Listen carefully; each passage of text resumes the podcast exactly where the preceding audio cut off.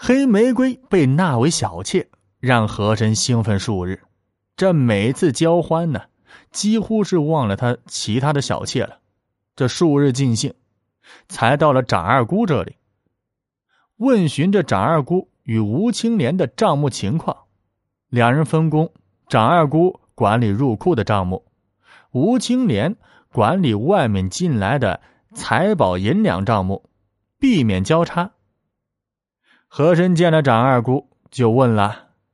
你俩的分工协作可还周全？展二姑啊，看见和珅一脸满足，捶着和珅的肩膀笑道：“老爷还有心管理我们做账呢，真是难得呀！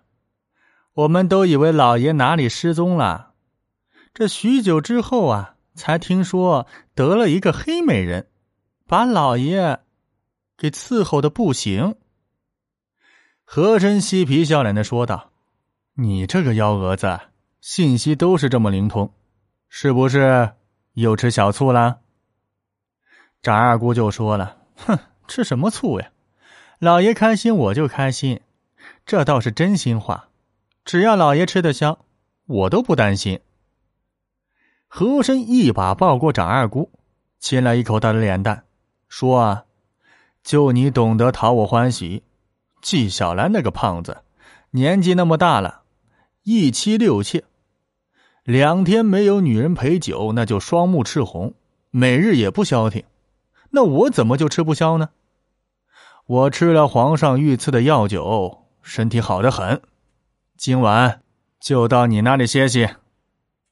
长二姑卖乖道：“老爷喜欢黑美人，我还以为不会喜欢我们这种白白的身子了。”和珅笑道：“哼，你这想到哪里去了？”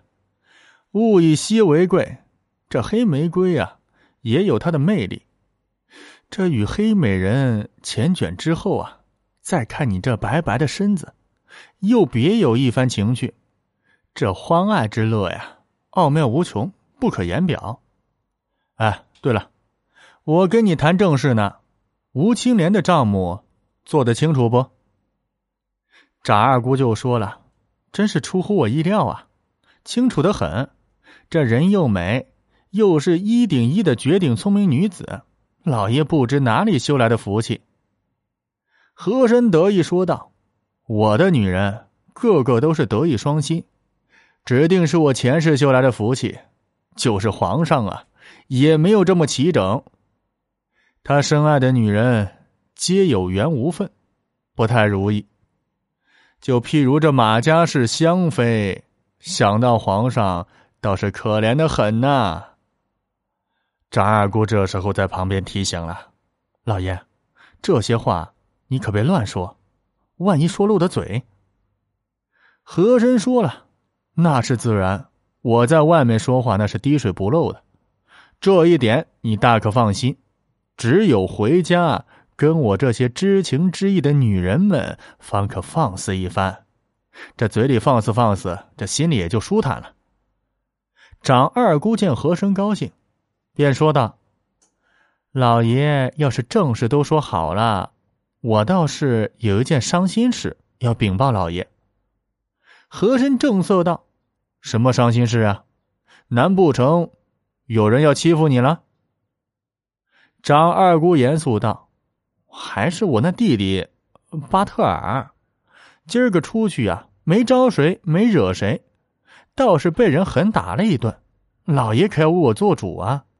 说罢呀，这长二姑脸上瞬间就从风吹花丛变成暴雨极致，已经是泪流满面了。这无限的委屈呀！原来这上午，巴特尔乘着和珅用的一品大员的车轿，车夫挥舞着鞭子，带着几个家丁前呼后拥的招摇过市，去东城打理铺面。这大有小人得志之态，街上的人呢纷纷避让，有的躲避不及，车夫就一鞭子打过去。其实这是巴特尔的一个常态，附近的人都是见怪不怪了。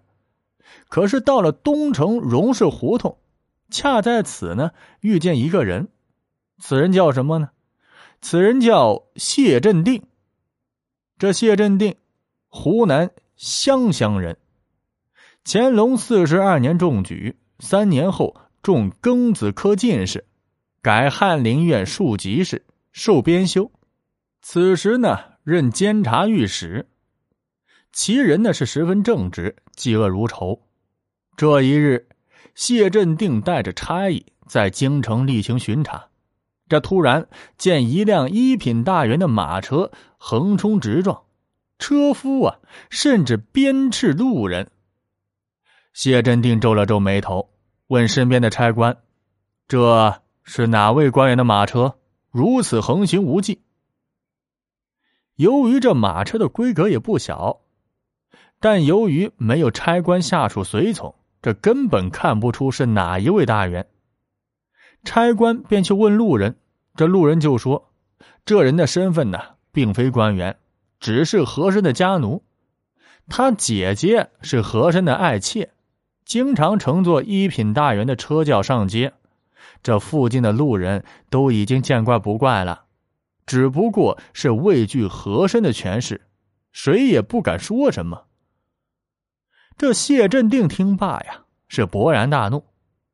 原来曹锡宝弹劾和珅家奴刘全，反遭陷害，这和珅家奴更是有恃无恐，十分嚣张。谢镇定呢？早已经是气在心上，此时厉声叫道：“我还以为是哪个王爷呢，这人不过是家奴身份，敢坐一品大员的车轿，不但愚智，还如此嚣张跋扈！把车给我拦下来，我倒要看看他吃了什么雄心豹子胆！”